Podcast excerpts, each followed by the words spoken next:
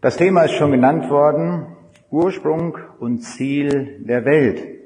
Wir können es auch formulieren, Ursprung und Ziel des Menschen.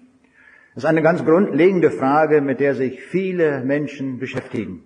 Im Laufe der Weltgeschichte sind Tausende von Büchern geschrieben, die sich mit der Frage beschäftigen, woher kommt eigentlich diese Welt?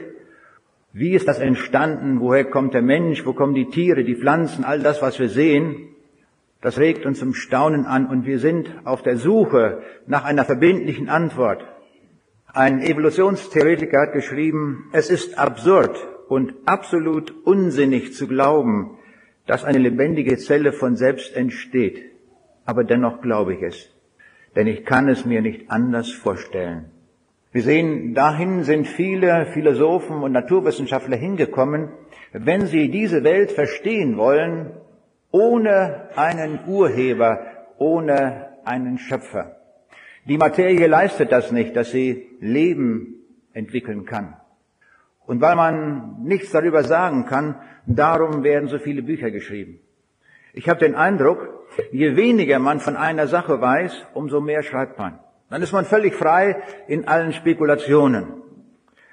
Die Wahrheit aber lässt sich sehr kurz und sehr knapp sagen.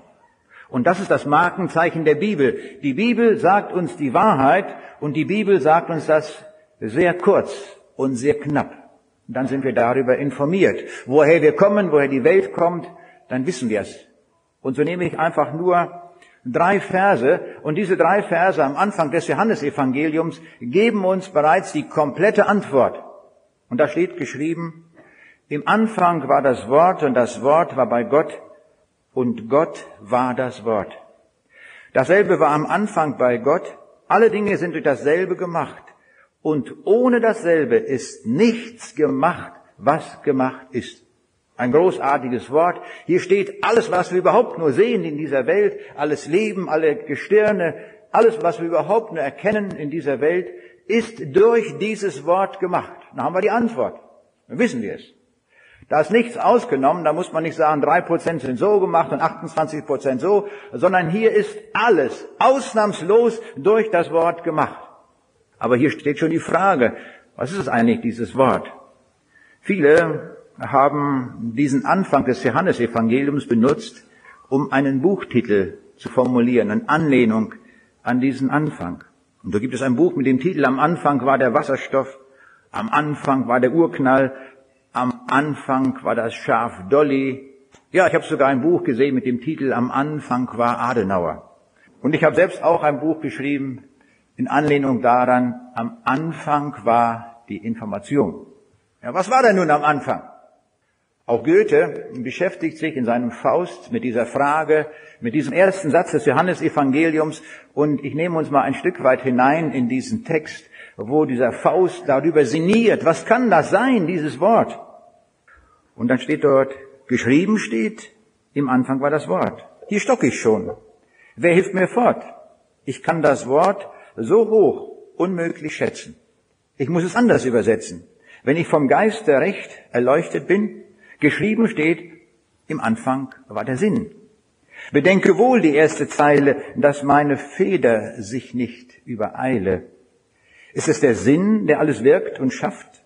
Es sollte stehen, am Anfang war die Kraft. Doch auch indem ich dieses niederschreibe, schon warnt mich was, dass ich dabei nicht bleibe. Mir hilft der Geist, auf einmal sehe ich Rat und schreibe getrost, im Anfang war die Tat. Wir sehen, er jongliert mit den Worten, überlegt, was kann das sein, dieses Wort, Tat, Kraft, Sinn, alles Mögliche. Und wir sehen, er kriegt's nicht raus. Es ist nicht rauszukriegen. Warum nicht? Als Informatiker würde ich sagen, hier liegt ein Schlüssel drüber. Es ist verschlüsselt. Und wir brauchen eine Möglichkeit der Dekodierung. Aber wir sehen schon, kein Dichter, kein Philosoph kann dieses diesen Text dekodieren. Diesen Schlüssel liefert uns alleine Gott selbst. Und die Dekodierung finden wir im selben Kapitel in Vers 10, wo da steht, er war in der Welt und die Welt ist durch ihn gemacht. Aha, jetzt wissen wir schon, Dieses Wort, das war ein Er, also eine Person, nicht irgendeine Kraft, eine Tat oder sonst etwas, sondern es ist eine Person. Ja, aber welche Person? Zurzeit leben sechs Milliarden Menschen auf dieser Erde. Welche dieser vielen Personen war das nun, durch alles gemacht ist? Aber der Text zeigt uns, er war in der Welt. Also von diesen sechs Milliarden kommt auch gar keiner in Frage, sondern er war in der Welt. Und jetzt merken wir schon, jetzt wird's noch schwieriger. Wenn der in der Welt war, irgendwann in der Geschichte der Welt, dann kriegen wir es ja schon gar nicht raus. Dann wissen wir schon gar nicht, wer nun dieses Wort war. Und auch hier kann uns einzig und allein nur Gott selbst weiterhelfen, indem er uns den Schlüssel dazu gibt, das zu verstehen.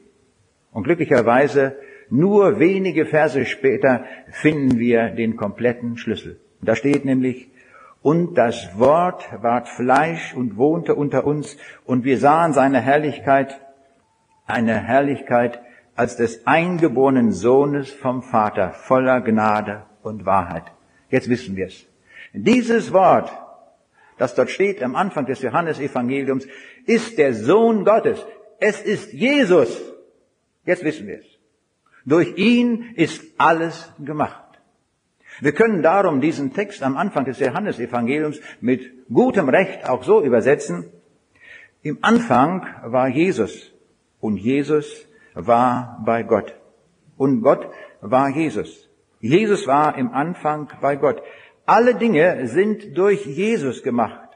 Und ohne Jesus ist nichts gemacht, was gemacht ist.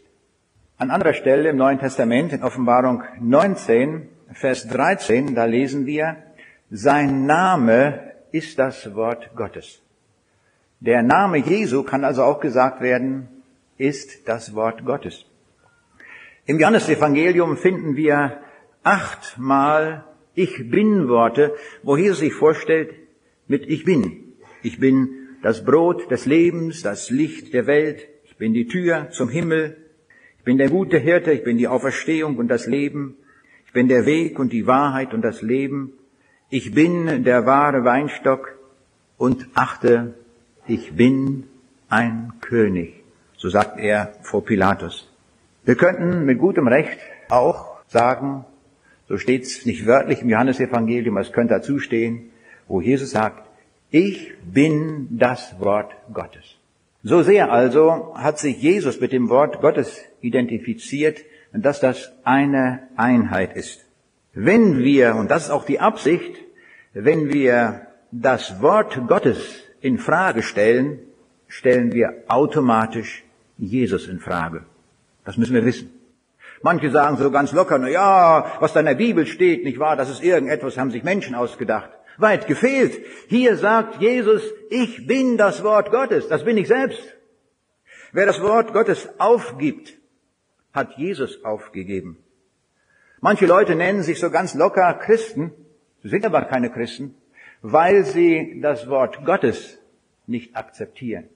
Das ist die Tragik und das ist die Not daran.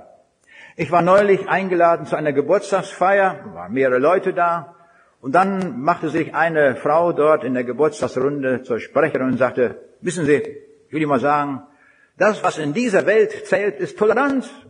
Das müssen wir haben. Das ist das Allheilmittel. Dann verstehen wir uns überall, alles kommt dann klar. Dann haben wir das Problem mit den Religionen nicht, dann haben wir keine Probleme mehr. Toleranz. Und dann sagt sie, wissen Sie, ich will Ihnen sagen, mit Gott habe ich nichts zu tun aber trotzdem bin ich ein guter Christ. Aber ich sage, wie kriegen Sie das denn hin?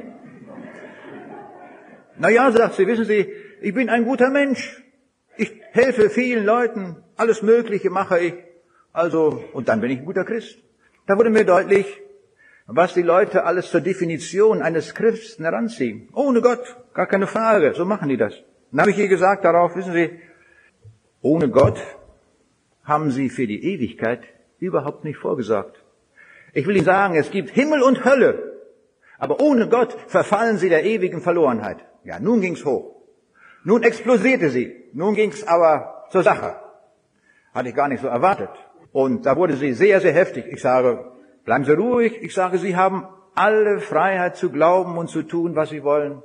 Niemand zwingt Sie, ich zwinge Sie auch nicht. Überhaupt nicht. Glauben Sie doch, was Sie wollen. Doch gar keine Frage. Gehen Sie doch, wohin Sie wollen. Gott hat uns doch die Freiheit gegeben, zum Himmel aufzubrechen oder zur Hölle.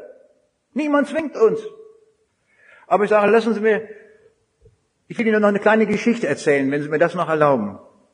Ich sage, stellen Sie sich einmal vor, ich experimentiere in meinem Labor und mache alles Mögliche und auf einmal gelingt es mir nach viel Forschungsarbeit herauszukriegen, ein Mittel gegen AIDS.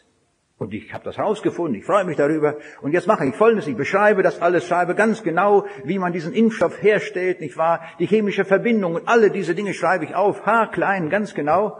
Und dann gehe ich in meinen Garten, buddele ein tiefes Loch und vergrabe das Rezept und alle diese Beschreibungen für AIDS. Ich sage, wie würden Sie das beurteilen? Und da sagt sie gleich, da wissen Sie, Sie sind ein Schuft, nicht wahr? Wenn Sie sowas machen, Sie wissen das Mittel zum Leben und nun bringen Sie hier, diese, verstecken Sie die Sache, dass, dass die Leute an AIDS sterben. Das ist ja furchtbar. Ein mieser Kerl sind Sie, wenn Sie das tun würden. Ich sage, Sie haben recht, ich gebe Ihnen recht, hundertprozentig. Dann werde ich furchtbar mies. Aber ich sage, stellen Sie sich einmal vor, ich habe ein Mittel und kenne ein Mittel, das ist nicht nur für dieses Leben, sondern das bringt uns, rettet uns sogar vor ewigem AIDS, dass wir nicht ewig sterben. Und das ist Jesus. Ich sage, niemand zwingt Sie, das einzunehmen. Gar keine Frage, Sie sind frei. Aber Sie müssen wissen, wenn Sie das nicht gebrauchen, sterben Sie an ewigem AIDS. Das ist noch Millionenmal schlimmer, als wenn Sie in diesem Leben sterben. Ende der Diskussion. Da kam nicht mehr viel.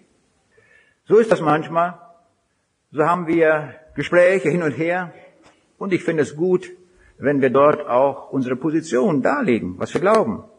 Und ich möchte nochmal deutlich herausstellen, wer das Wort Gottes in Frage stellt, stellt automatisch Jesus damit in Frage. Die Bibel sagt uns, dass dieses Wort von Gott ist. Jesus betet darum in Johannes 17, Vers 17, dein Wort ist die Wahrheit. Und Paulus sagt, ich glaube allem, was geschrieben steht. Das ist eine wunderbare Position, wenn wir die so einnehmen, dass wir so sagen, rundrum alles, was geschrieben steht, das glaube ich, kann alles glauben. Es ist alles von Gott. Damit ist nicht gesagt, dass ich alles schon verstanden habe, aber ich akzeptiere alles als das Wort Gottes, als das Wort der Wahrheit. Das ist wichtig. Die Bibel sagt uns, wer an den Sohn glaubt, der hat das ewige Leben. Wer aber dem Sohn nicht gehorsam ist, der wird das Leben nicht sehen, sondern der Zorn Gottes bleibt über ihm. Das müssen wir auch wissen. Und das steht fest. Das hat Gott so verfügt, dass das so ist. Wenn wir diesen Jesus haben, haben wir ewiges Leben. Und wenn wir ihn nicht haben, dann sind wir verlorene Leute in alle Ewigkeit. Und nichts rettet uns, gar nichts mehr. Paulus hatte die Angewohnheit, wenn er unterwegs war zur Verkündigung, dann ging er zuerst in den Synagogen und hat dort gepredigt. Aber sie haben das abgelehnt. Und dann sagt Paulus ihnen ein starkes Wort, indem er sagt, euch musste das Wort Gottes zuerst gesagt werden. Da ihr es aber von euch stoßt und haltet euch selbst nicht für würdig des ewigen Lebens, siehe, so wenden wir uns zu den Heiden. Das waren ganz fromme Leute. Hätten wir die gefragt, glaubt ihr an Gott? Hätten die gesagt, ja, hundertprozentig glauben wir an Gott. Gar keine Frage. Und Paulus verkündigt ihnen die Botschaft Gottes dass Gott seinen Sohn in die Welt gesandt hat zur Rettung der Menschen und die sagen, nee, das wollen wir nicht und schmeißen ihn raus. Und dann sagt er, ist eure Sache, ihr seid frei, aber ihr müsst wissen, damit, weil ihr das Wort Gottes verworfen habt, habt ihr auch automatisch das ewige Leben verworfen. Bei aller Frömmigkeit, die ihr habt. Das müssen wir wissen. Manch einer hält sich für sehr fromm und ist doch verloren. Wir brauchen den ganzen Jesus und wir brauchen das ganze Wort Gottes. Ich habe neulich eine bemerkenswerte Geschichte gehört. In einer Gemeinde gibt ein junger Mann folgendes Zeugnis. Und er sagt, ich war es mit dem Leben satt, ich wollte mir das Leben nehmen. Und so habe ich mir überlegt, ich werde an einen Bahndamm gehen und mich unter einen Zug werfen. Und das tat er auch, er ging hin und da kam ein Zug und in letzter Minute zockt er zurück der Mut verließ ihn. Da sagt er, keine Frage, ich warte jetzt auf den nächsten Zug. Und der nächste Zug kam auch. Und er krabbelte wieder den Bahndamm hoch und in dem Moment kriegt er etwas aus dem Zug rausgeworfen, ist genau in seine Brust. Ein heftiger Schlag. Und er guckt, was ist das? Es war ein Gideon-Testament. der liest das Gideon-Testament, das Wort Gottes, und er kommt zum Glauben. Er nimmt sich das Leben nicht mehr. Stellen wir uns einmal vor, diese Geschichte ist nicht bekannt geworden, was da in dem Zug vorging. Höchstwahrscheinlich war ein Mitreisender in dem Zug und hat einem Mitfahrer ein neues Testament gegeben, um ihm das ewige Leben klarzumachen, um ihm die Botschaft des ewigen Lebens zu geben. Was macht er? Brauche ich nicht. Er schmeißt aus dem Fenster raus. Und der kriegt es an die Brust. Jetzt frage ich hier mal die Mathematiker unter uns dass wir mal ausrechnen die Wahrscheinlichkeit. Angenommen, wir wüssten, da am Bahndamm steht jemand und uns gibt jemand ein neues Testament und sagt, wirft das so genau raus, dass den das genau auf die Brust trifft. Wer würde das hinkriegen? Niemand. Aber die Mathematik Gottes geht so, der schmeißt das einfach raus und trifft genau die Stelle. Da wurde ich erinnert an dieses Wort. Euch wurde das Wort Gottes gesagt. Aber weil ihr das von euch stoßt, dann kriegen das andere. Der, der das mit der das mitbekommen hat im Zug, der hat's verworfen. Und der andere nimmt's, er findet das Leben darin. So tut Gott das. Und hier sehen wir an dem Text aus dem Johannesevangelium, woher die Welt kommt. Nicht durch einen Urknall, nicht durch Evolution, nicht aus der Materie, nicht durch Selbstorganisation, nichts, nichts, nichts, nichts, sondern durch den Herrn Jesus. Es war der Wille Gottes, durch den Herrn Jesus diese Welt zu machen. Und darum müssen wir uns einmal ein bisschen vorstellen, was dieser Jesus gemacht hat. Wenn wir abends in der Nacht mal rausgehen und den Sternenhimmel ansehen, dann sehen wir 3000 Sterne. Die hat er gemacht. Der Jesus. Wir haben diese schönen Landschaftsbilder eben gesehen. Wer hat das gemacht? Der Herr Jesus. Wie viele Sterne gibt es in unserem Universum? Man schätzt 10 hoch 25. Eine unvorstellbar hohe Zahl, die kann keiner mitzählen. Darum nehmen wir jetzt den schnellsten Computer, der so etwa 10 Milliarden Rechenoperationen in einer Sekunde macht. Wie lange zählt denn der dahin, bis er nur mal die Sterne durchgezählt hat? Kann man ausrechnen. 30 Millionen Jahre muss er zählen. Und Jesus macht's an einem Tag, am vierten Schöpfungstag. Ich glaube, dass es wirklich ein Schöpfungstag war von 24 Stunden, denn so berichtet uns das die Bibel. Und bei den Geboten können wir nachlesen, weil der Herr in sechs Tagen Himmel und Erde gemacht hat und alles, was darinnen war, in ganz normalen 24-Stunden-Tagen. Er hätte es auch in einer Nanosekunde machen können, gar keine Frage. Seine Allmacht reicht aus, aber er hat es gewollt in sechs Tagen. Und wir überlegen, kann das sein, sechs Tage oder müssen das Millionen Jahre sein? Nein, nicht Millionen Jahre, sondern er macht sechs Tage. Seine Macht reicht aus, um das zu tun. So wie er will, nach freiem Willen. Und ich freue mich auch, dass er das so gemacht hat, dass es zu keiner Urknalltheorie passt. Und darum war zuerst einmal ein leeres Universum geschaffen und nur eine Erde darin. Und dann schafft er Licht, ruft das Licht ins Dasein, die Erde rotiert schon, geht hier rum, nicht wahr? Einmal pro Tag Umdrehung und dadurch entstehen Tag und Nacht. Und dann, erst am vierten Tag, da schafft er die Sonne und all die anderen Sterne und dann wird dieses Licht abgelöst und nun geschieht das mit Hilfe der Sonne. Ganz einfach. In einem Kapitel ist das zu beschreiben. Die Wahrheit ist immer kurz zu beschreiben. Gar keine Frage. Und die Lüge kommt nicht gegen an. Sie kann das nicht packen. Und darum wird das Wort Gottes auch von vielen weggeworfen, die sich Christen nennen. Aber es geht nicht um das Nennen. Es geht um die Frage, glauben wir wirklich Gott alles? Oder machen wir Vorbehalte? Das ist die Frage. Das müssen wir wissen. Wir haben es hier mit dem allmächtigen Gott zu tun, der in Jesus Christus diese Welt gemacht hat. Die Information, die wir in unseren Zellen haben, ist unvorstellbar hoch. Wenn wir von dem Material, wo unsere, die Speichertechnik enthalten ist, für den kompletten Menschen, auch für alle anderen Tiere, diese DNS-Moleküle. Stellen wir uns vor, wir hätten nur einen Stecknadelkopf von diesem Material. Wie viele Taschenbücher könnten wir speichern in dem Volumen eines Stecknadelkopfes? Hab's mal ausgerechnet. Die Entfernung von der Erde bis zum Mond, das sind 384.000 Kilometer. Aber der Bücherstapel, der speicherbar wäre im Volumen eines Stecknadelkopfes, der könnte noch 500 Mal höher sein. Das ist Mikrotechnik von Jesus. Das ist Mikrotechnik von unserem Schöpfer. Da kommt keine Computertechnik mit, was er macht. Alleine um zu speichern, wie eine Niere gebaut wird, ein Herz, das Blut und alles, was in unserem Körper ist. werden drei Milliarden Basenpaare gebraucht. Drei Milliarden. Aber die sind natürlich unwahrscheinlich klein. So klein, dass es ein einzelnes Molekül ist, das als Buchstabe verwendet wird. Ein Lutherbibel hat 800.000 Wörter mit 3,8 Millionen Buchstaben. Ein einziger DNS-Faden in unserer Zelle enthält so viel Information wie 800 Lutherbibeln. 800. Und wenn wir die aufstellen würden in einem Regal, das wäre ein Regal von 32 Metern Länge. Und das alleine ist gespeichert in jeder Zelle unseres Lebens. Da kann ich mir vorstellen, dass jeder Evolutionstheoretiker ohnmächtig wird, wenn er das hört.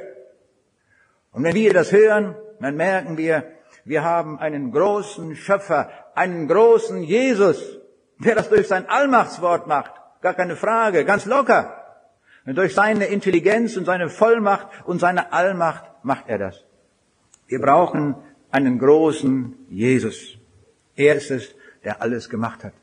Vor einiger Zeit war ich in Neuseeland und da war ich in einer Höhle, die sogenannte Waitomo-Höhle. Oh, ist das ein, eine Höhle. Gibt's auf der ganzen Welt nicht noch einmal. Und an der Decke sieht man Tausende von Sternen leuchten. Tausende, ja Zehntausende. Und was ist das? Das sind die Larven einer ganz bestimmten Fliege. Und diese Larven hängen da. Und was machen die? In der dunklen Höhle unten fließt ein Fluss längs. Und sie haben Hunger. Und was machen sie? Sie lassen so etwa 50 Girlanden runter, nicht wahr, mit klebrigen Fäden.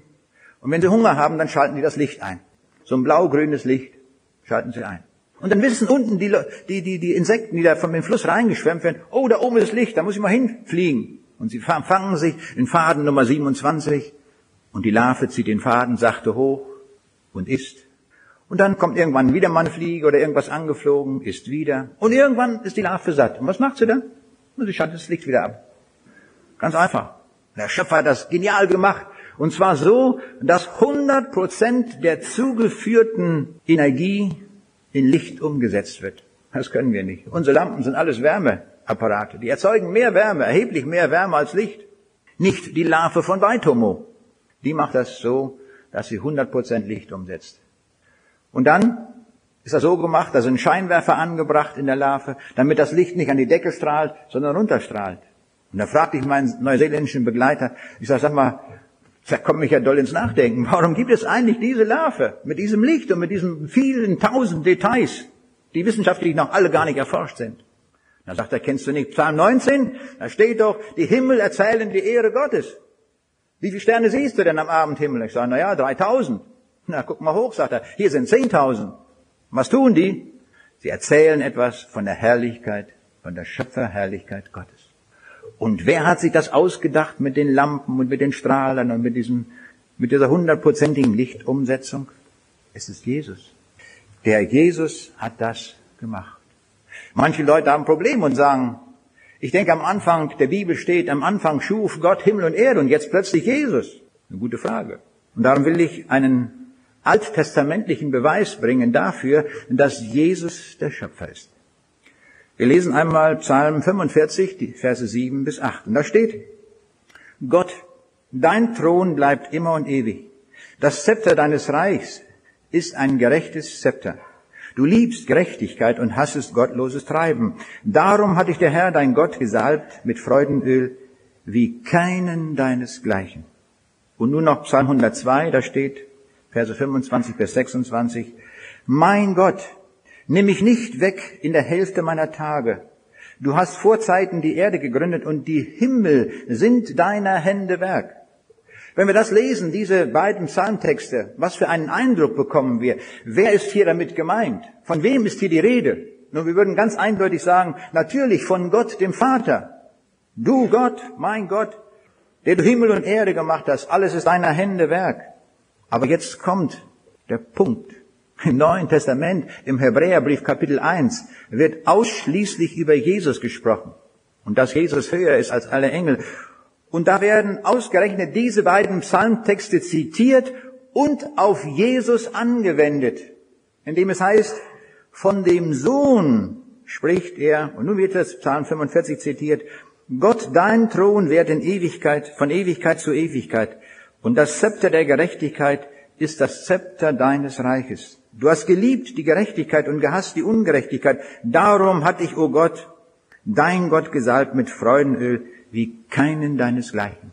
Also komplett der Satz zitiert auf Jesus angewandt. Und dann geht's weiter in Vers 10.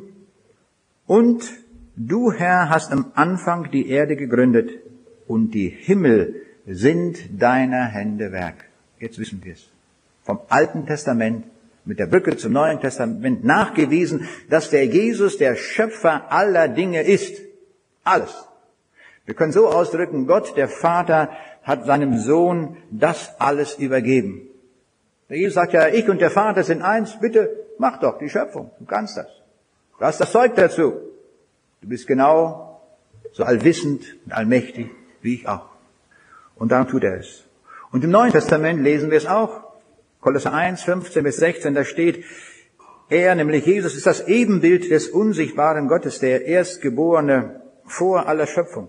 Denn in ihm ist alles geschaffen, was im Himmel und auf Erden ist, das Sichtbare und das Unsichtbare. Es seien Thron oder Herrschaften oder Mächte oder Gewalten. Es ist alles durch ihn und zu ihm geschaffen. Und er ist vor allem und es besteht alles in ihm. Hier wird der Bogen noch weiter gezogen. Also nicht nur das, was wir mit Teleskopen und Mikroskopen sehen, ist durch den Herrn Jesus gemacht, sondern auch die unsichtbare Welt ist sein Werk. Wir können also von Jesus überhaupt nicht groß genug denken. Alles, was wir denken, ist viel zu klein, viel zu klein. Dieser Jesus ist wirklich Herr über alles, weil Gott ihn von Ewigkeit her dafür eingesetzt hat. Und darum finden wir auch am Anfang des Hebräerbriefes auch wieder einen Schöpfungsbericht, wo über Jesus gesprochen wird dass er alles gemacht hat.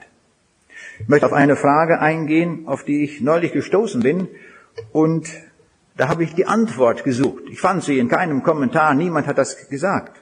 Und zwar die Frage, seit wann gibt es Jesus?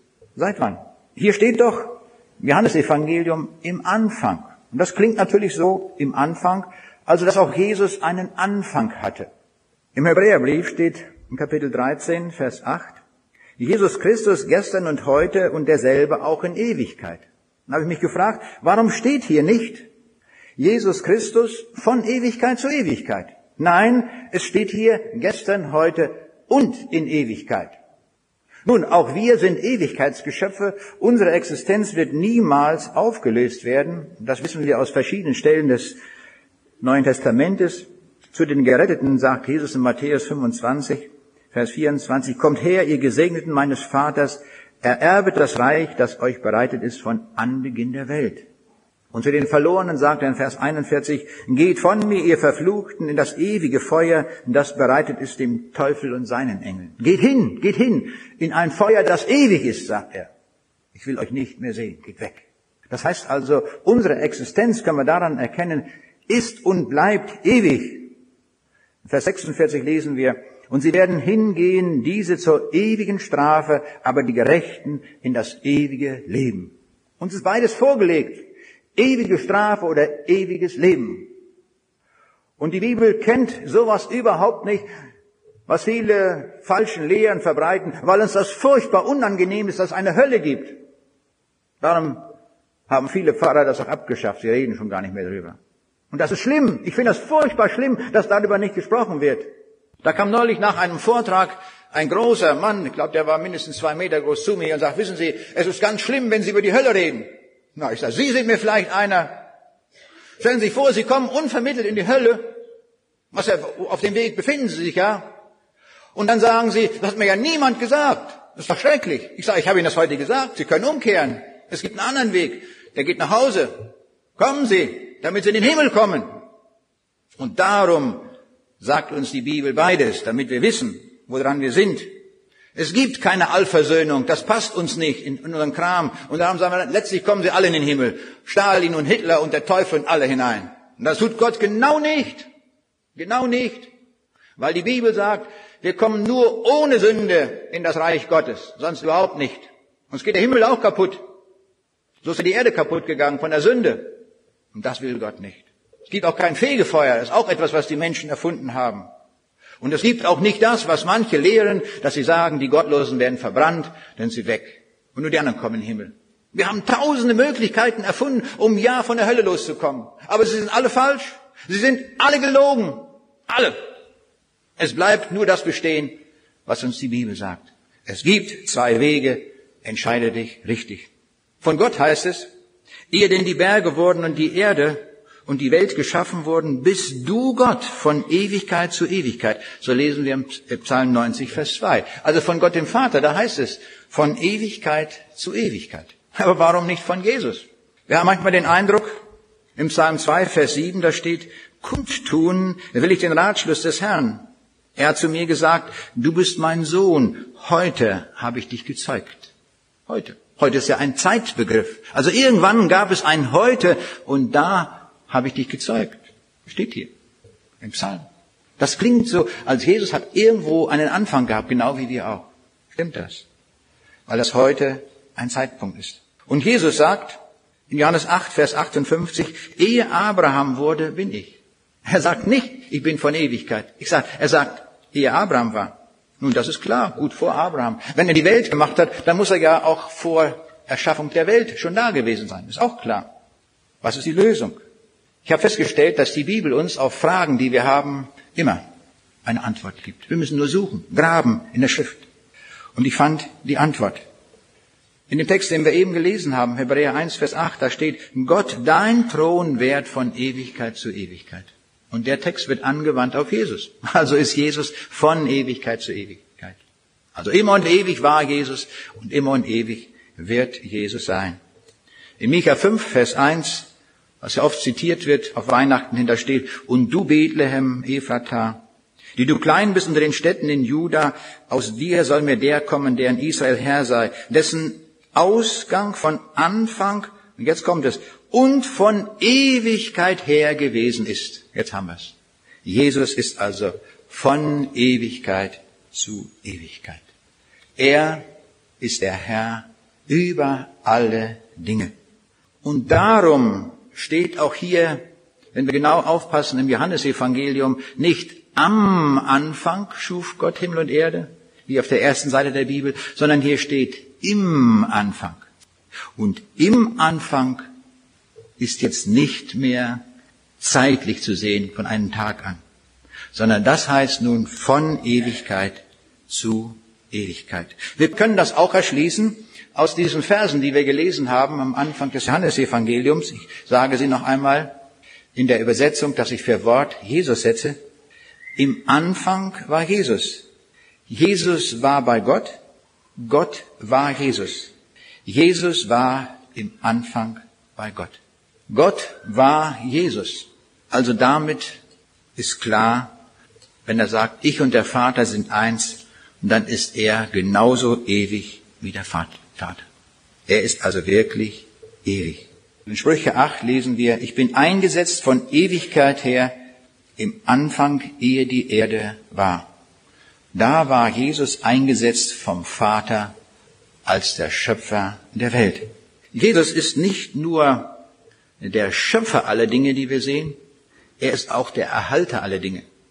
Wenn er die Dinge nicht zusammenhalten würde, die wir in dieser Welt sehen, es würde alles kaputt gehen. Die Atome würden explodieren und alles würde kaputt gehen. Aber er hat sich nicht aus dieser Welt verabschiedet. Er erhalt alle Dinge. Und das ist die Weise, wie wir in der Physik die Welt beschreiben mit Hilfe der Naturgesetze. Und die Naturgesetze beschreiben uns, dass alles erhalten bleibt.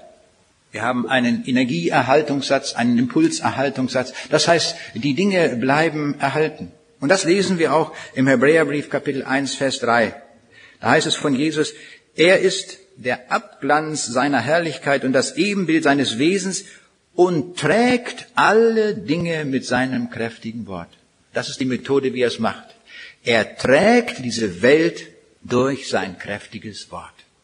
Wenn wir über eine Brücke fahren und die Brücke stürzt nicht ein, warum stürzt sie nicht ein?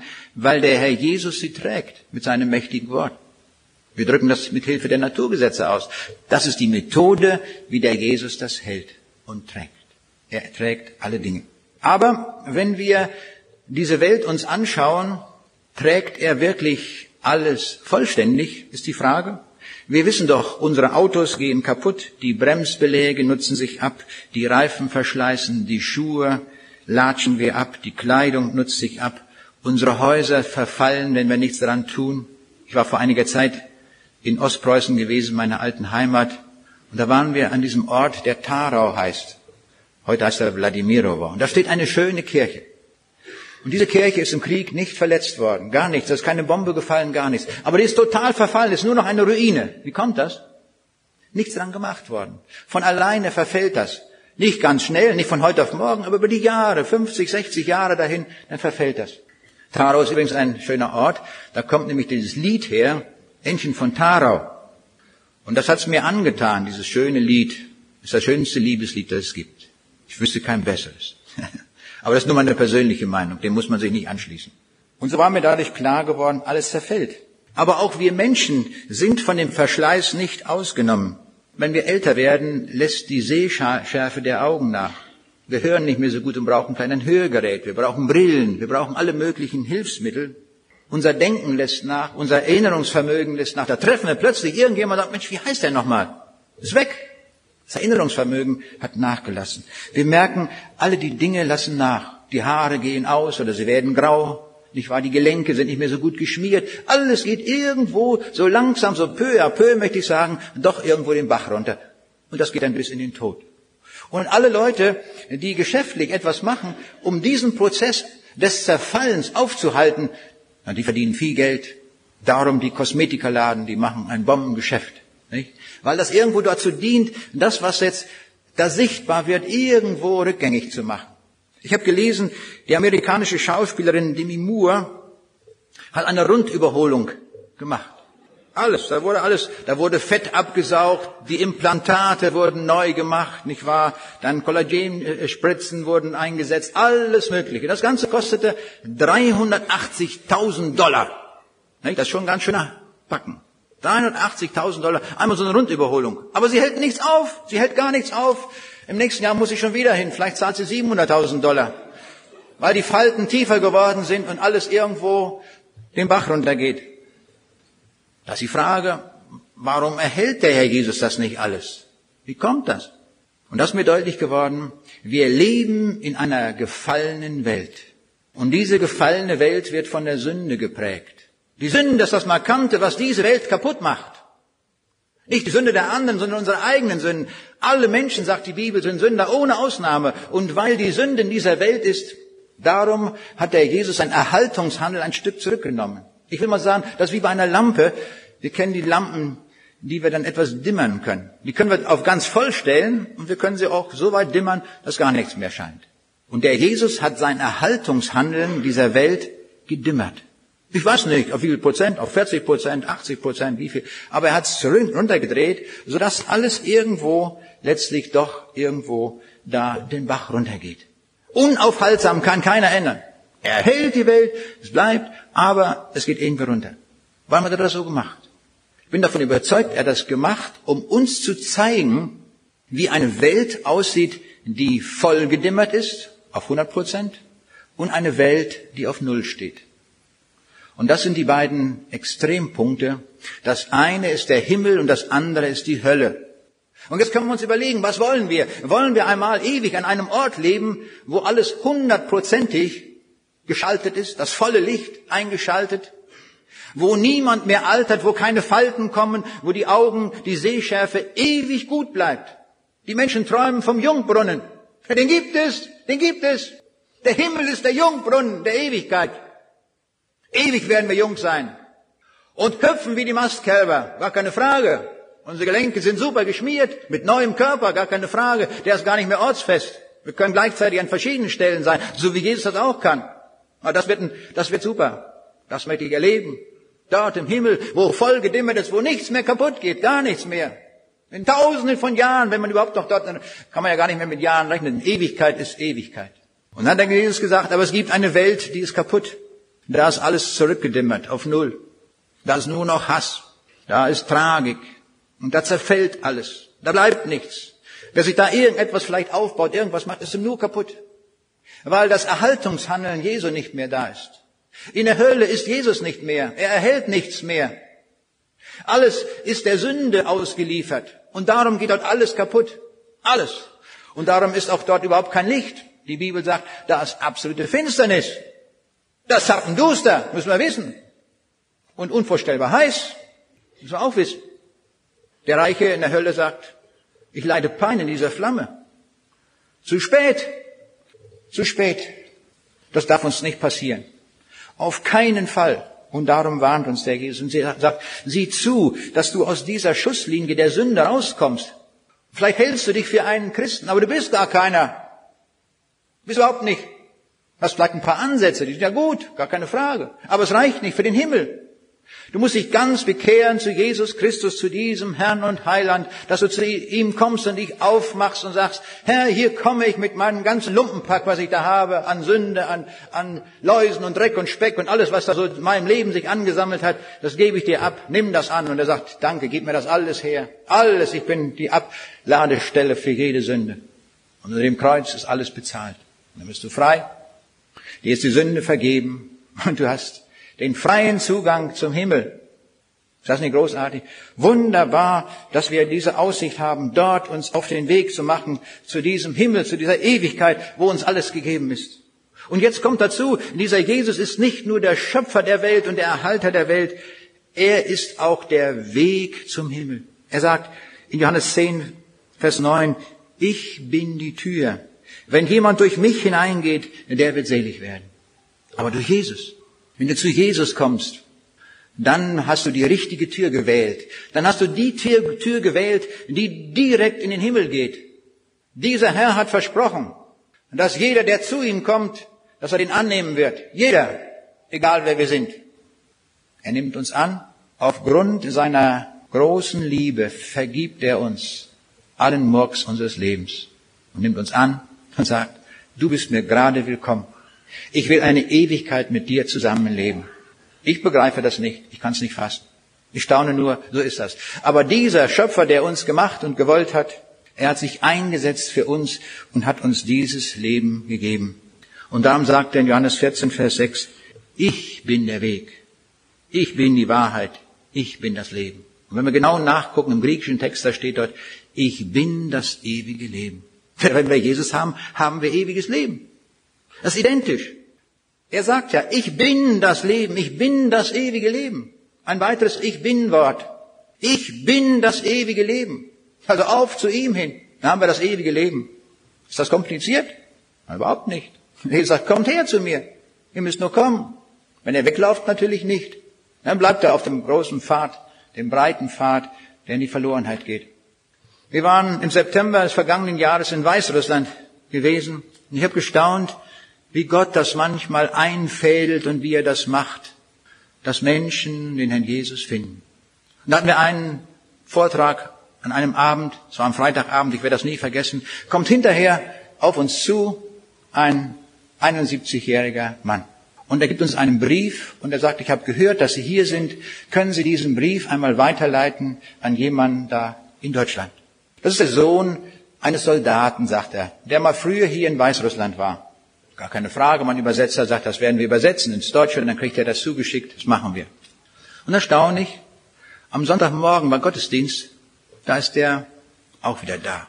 Und er hatte uns folgende Geschichte erzählt an dem Freitagabend. Er sagte, ich kenne einen Soldaten, einen deutschen Soldaten, habe ich gekannt, sagte er. Ich war damals in einem Waisenhaus.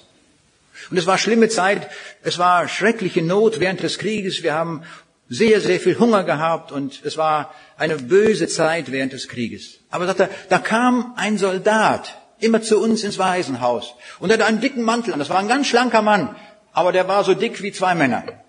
Warum? Der Mann hatte Folgendes gemacht. Der hatte seinen Soldatenrock, da sich Taschen eingenäht und die Taschen voller Brot gesteckt.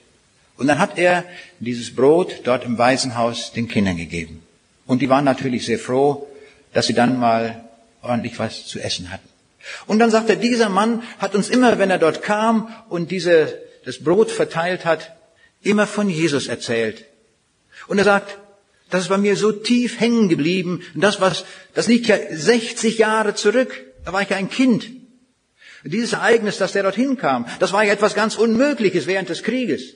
Das konnte doch keiner tun. Da konnte doch kein deutscher Soldat hingehen in ein russisches Waisenhaus. Aber der hat's gemacht. Und warum hat er das gemacht? Er konnte sehr gut Russisch. Und die Wehrmacht brauchte Leute, die gut übersetzen konnten. Die brauchten Dolmetscher. Und so hat man ihm einen gewissen Freiheitsgrad gelassen. Und der hat das ausgenutzt. Hat gesagt, dann gehe ich dorthin und predige den Kindern und gebe ihnen was zu essen. Und das war so tief haften geblieben bei diesem Mann, dass er das sein Leben lang nicht vergessen wird, was dort im Waisenhaus geschah. Jetzt sitzt der Mann dort im Gottesdienst am Sonntag und ich predige dort und ich rufe hinterher auf und sage, ihr lieben Leute, dieser Jesus liebt euch.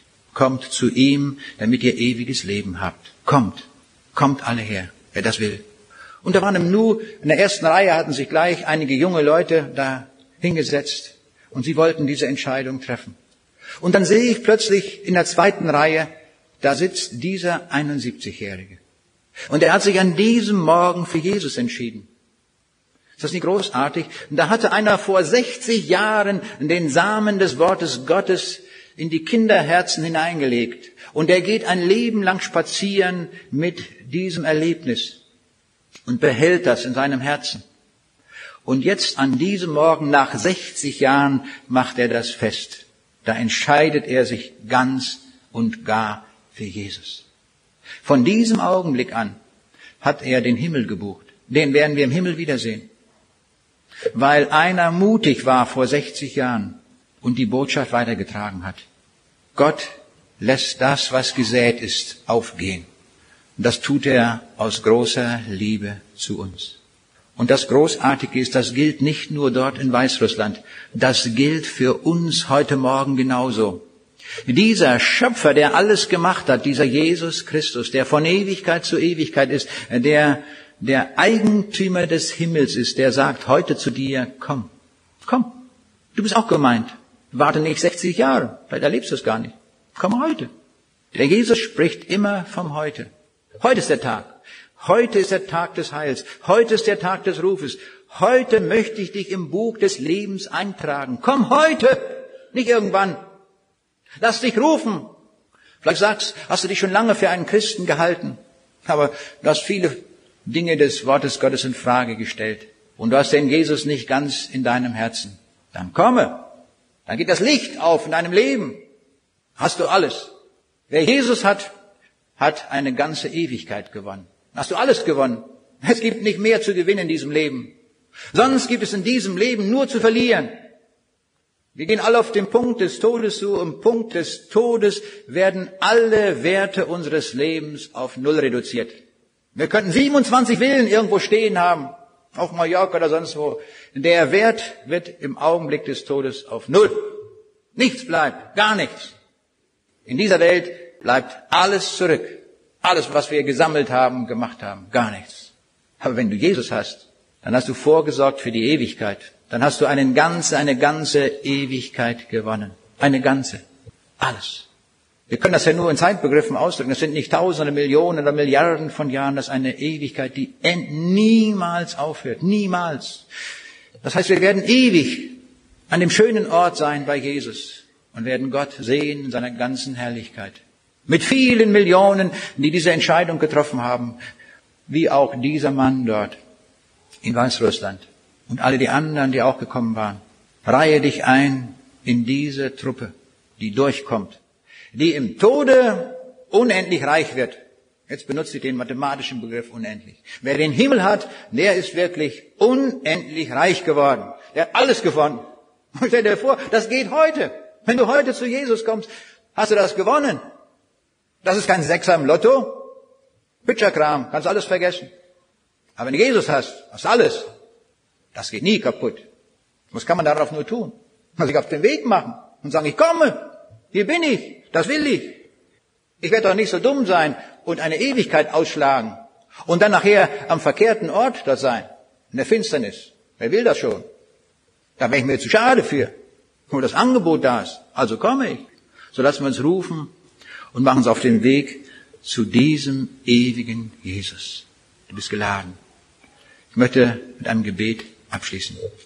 Herr Jesus, wenn wir vor dir stehen, können wir nur noch anbeten und dir sagen, du bist groß, du bist ewig, du bist allmächtig.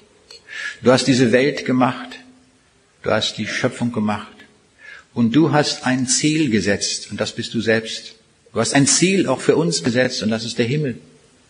Herr, gib, dass wir uns auf den Weg machen heute zu dir, zum Himmel hin, dass wir reich werden, dass wir dein Geschenk nicht ausschlagen. Das, was du am Kreuz für uns erworben hast, dass wir es annehmen, dass wir mit fliegenden Fahnen zu dir kommen. Du, unser Herr und Heiland. Danke dir dafür, dass du uns das so anbietest. Und zwar jedem, der hier ist, ohne Ausnahme. Herr, wie groß bist du, dass du das tust. Das kannst du dir nur leisten. Danke dir dafür. Hilf uns, dass wir daran nicht vorübergehen. Gepriesen sei dein Name, Herr Jesus Christus, der du uns heute rufst. Amen.